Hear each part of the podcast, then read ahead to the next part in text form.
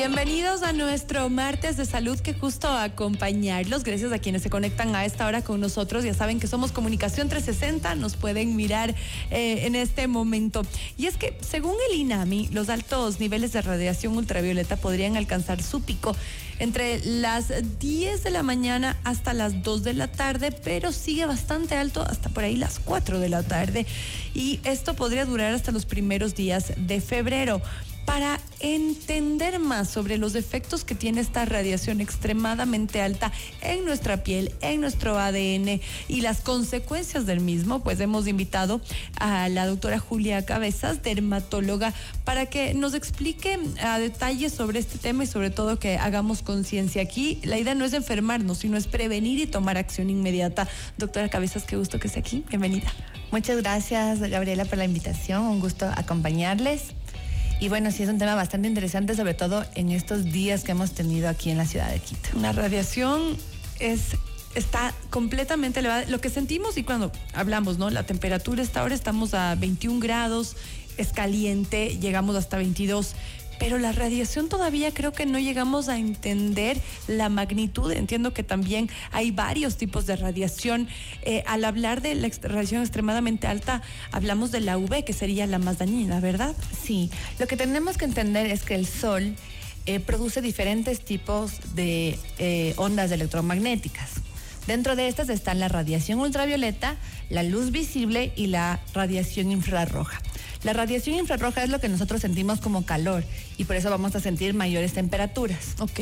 La luz visible es lo que nos permite ver durante el día y es lo que nos emociona, nos pone felices y es hermoso disfrutar de estos días tan hermosos que el sol se ve lindo, el cielo maravilloso, pero la radiación ultravioleta tiene un espectro que no se ve y eh, gracias a nuestro planeta la atmósfera la filtra en un 95% a la UVB, que es la más dañina y en, em, en un 5% a la UVA, que aunque no es tan dañina como la radiación ultravioleta del tipo B, es la que produce el fotoenvejecimiento y las alergias por sol en, la piel. Entonces sí es súper importante saber distinguir los tres tipos que existen de radiación ultravioleta. Y es interesante también eso al momento de comprar un bloqueador solar. Por ejemplo, uno a veces solo se fija, ah, mi bloqueador es 20, 50, es 100, pero hay que fijarse también si tiene justamente esta protección UV VB y VA, que no todos lo tienen. Exacto.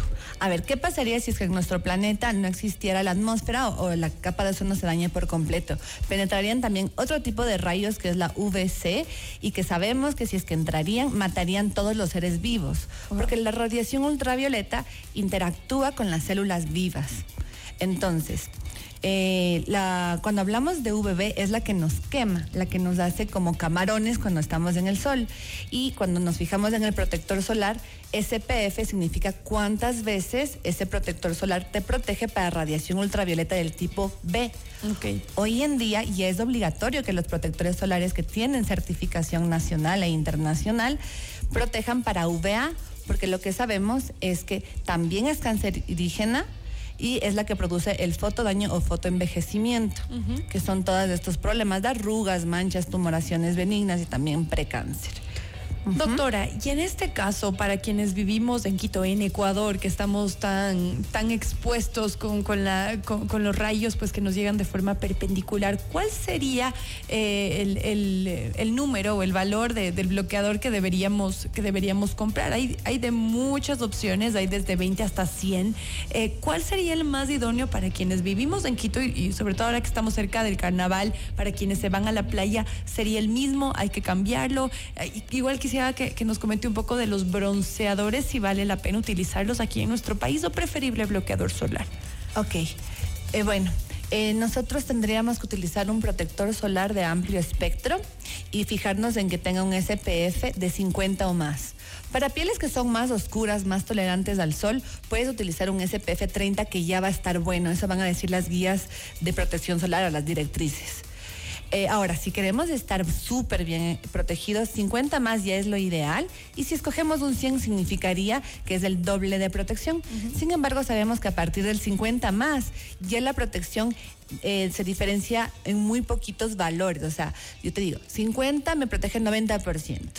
Eh, si escojo 60, 91, si escojo 70, así. Entonces no es tan proporcional y eso es súper importante saber porque antes eh, nosotros pagábamos el precio del protector solar según el SPF. Hoy en día ya no es así para quitar ese problema de marketing. Se dice 50 más y con eso también reducimos precios, que es buenísimo. Excelente. Eh, usted mencionó la, frase de amplio espectro. ¿Por qué es importante que esa frase diga en el, en, en el bloqueador solar al momento de comprar? ¿Cuál sería la diferencia entre uno que tenga y no? Ok, amplio espectro significa que tiene protección para UVB, que tiene protección para UVA, significa también que te protege para la luz visible azul y algunos protectores solares incluso protegen para radiación infrarroja, que también podría hacer algún tipo de efecto biológico en nuestras células de la piel. Entonces eso sí también es súper importante comprender.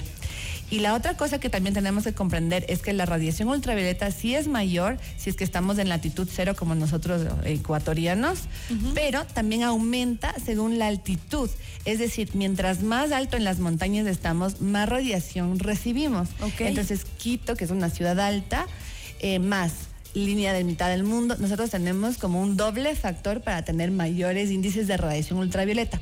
La radiación ultravioleta se mide en índices y si nos fijamos en esos índices, hoy día están súper altos. ¿Cada cuánto debemos ponernos el bloqueador? Porque, y, también me da culpa, yo soy de las que me pongo en la mañana antes de salir de casa y las mujeres eh, luego nos maquillamos y a veces nos da como, no sé, pereza sacarnos del maquillaje para luego volver a ponernos el bloqueador y tal. Eh, ¿Cuál podría ser la recomendación y cada cuánto deberíamos colocarnos? Hay varias opciones también de bloqueadores que, que, no necesariamente son en crema, que podrían ayudarnos, ¿verdad? Sí, exactamente. Lo que necesitamos es replicar el protector solar cada dos a tres horas si es que estamos en exposición directa al sol o si tenemos un ventanal súper grande o estamos dentro del carro. Esa sería específicamente la recomendación.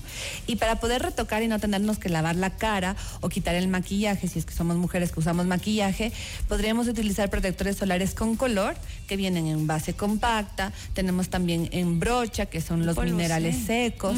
Tenemos también las brumas, que son en spray. Entonces hoy en día no tienes excusa para no reaplicar. Excelente. Entonces cada dos o tres horas. Sí, para alguien que, no se dice, pero yo estoy en la oficina, salgo temprano, estoy todo el día en la oficina, no necesito.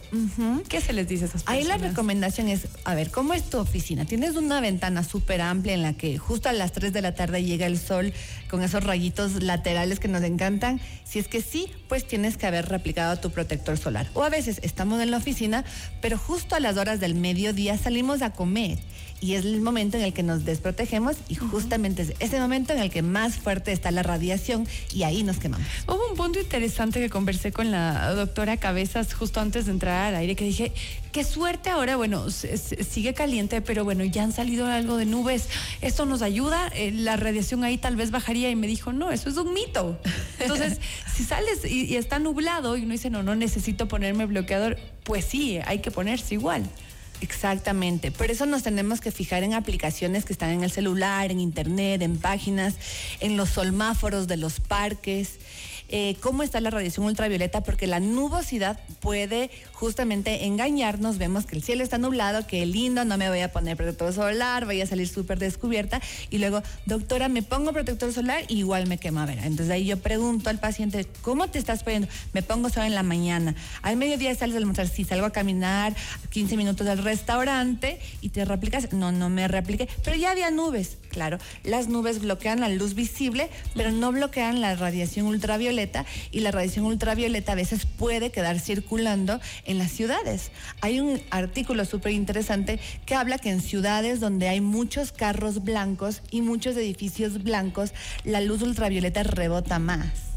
Entonces eso puede aumentar también la intensidad, de, la sensación de radiación ultravioleta. Increíble. Bueno, y de paso les recomiendo la aplicación que yo tengo, que se llama UV Lens. Ahí es gratuita, UV de, rayos ultravioleta Lens. Y así ustedes pueden mirar a qué hora están los, eh, los índices de radiación más elevados para que ustedes puedan cuidarse.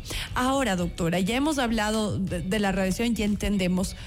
¿Cuáles podrían ser los defectos si no nos cuidamos eh, y no tenemos la conciencia de hacerlo tanto nosotros adultos como nuestros, nuestros pequeños? Eh, entonces, sí, nos podemos quemar, básico y eso todos sabemos.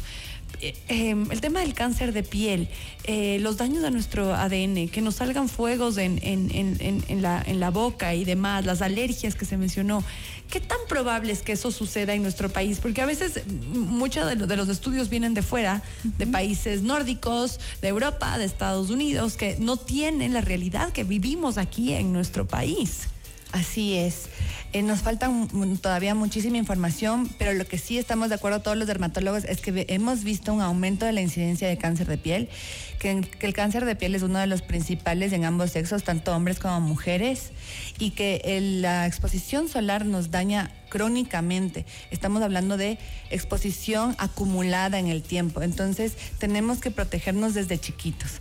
Eh, antes de los seis meses, nunca exponerle a un bebé al sol hay estas cosas que hay para las bilirrubinas, para el bañito de sol. Puede ser a través de una ventana no más de 10 minutos y eso estaría bien, pero solamente a partir de los seis meses ese niño va a poder utilizar un protector solar mineral o que diga factor Kids, Pediatrics, infantil hasta los ocho años. Y, tienen que usar el pediátrico. Cuidado y le ponen el de los adultos. Lo de los niños para los niños, lo de adultos para adultos, ¿verdad? exacto, porque los componentes del protector solar químico se pueden absorber y es una piel inmadura.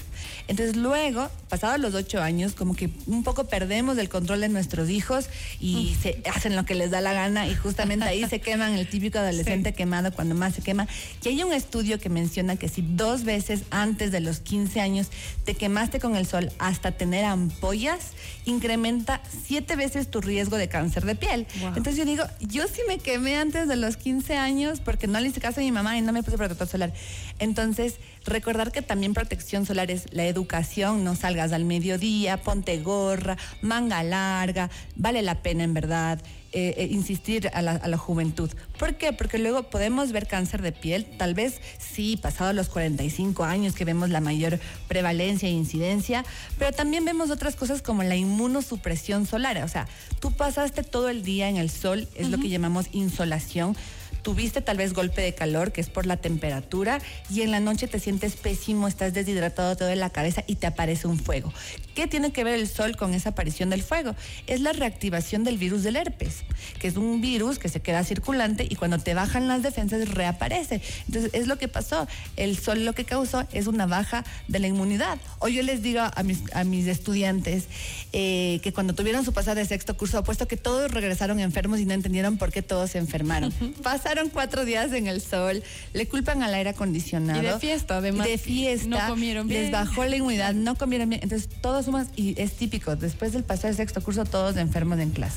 Ok. Y, el sol es, una, una, una, culpa que tiene y no, no, sabemos, no sabemos de eso. Entonces, tenemos que ser muy conscientes de la realidad en la que vivimos, del lugar en donde vivimos, eh, y, tenemos que cuidar. La doctora decía que incluso sería interesante pedir a, a los colegios que cambien el horario del recreo de los niños, sobre todo en estos días que está eh, tan caluroso y que la radiación es tan elevada, para evitar exponer a nuestros chiquitos. Sería bueno decirlo eso también en vivo para que ahora que nos escuchan papás, padres de familia y, quienes manejan los colegios también lo tomen en cuenta.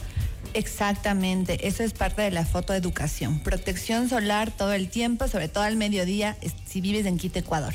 Excelente. Muchísimas gracias a la doctora Julia Cabezas, dermatólogo, por darnos estos consejos para que seamos eh, más responsables. A veces somos también muy dedicados a cuidar a nuestros hijos y nos olvidamos de nosotros, así es que tenemos que ser responsables. Un bloqueador ahí en la cartera nunca está de más, si tienen en su oficina, ahí en, el, en un cajón, y bien, a cuidarnos, porque luego de gana tener problemas, eh, peor aún sufrir de cáncer. Gracias, doctora, por acompañarnos. ¿Dónde le, dónde le encontramos? ¿Algún contacto? Yo tengo mi consultorio aquí en Quito, en Torres Médicas me pueden escribir al 099 al 0988 162254 y tengo redes sociales. Instagram es súper activa. Eh, Julia Cabezas Dermato, así me pueden encontrar. Excelente, doctora. Muchísimas gracias. Hacemos una pequeña pausa y ya volvemos.